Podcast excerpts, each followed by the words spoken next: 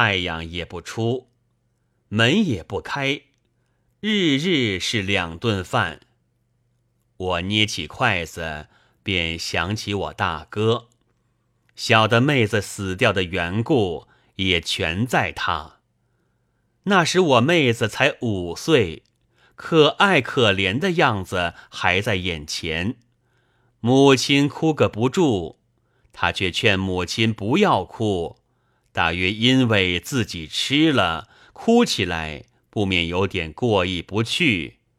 如果还能过意不去，妹子是被大哥吃了，母亲知道没有？我可不得而知。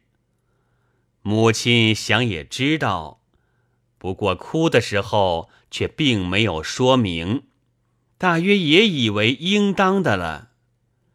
记得我四五岁时，坐在堂前乘凉，大哥说爷娘生病，做儿子的许割下一片肉来，煮熟了请他吃，才算好人。母亲也没有说不行。一片吃的，整个的自然也吃的。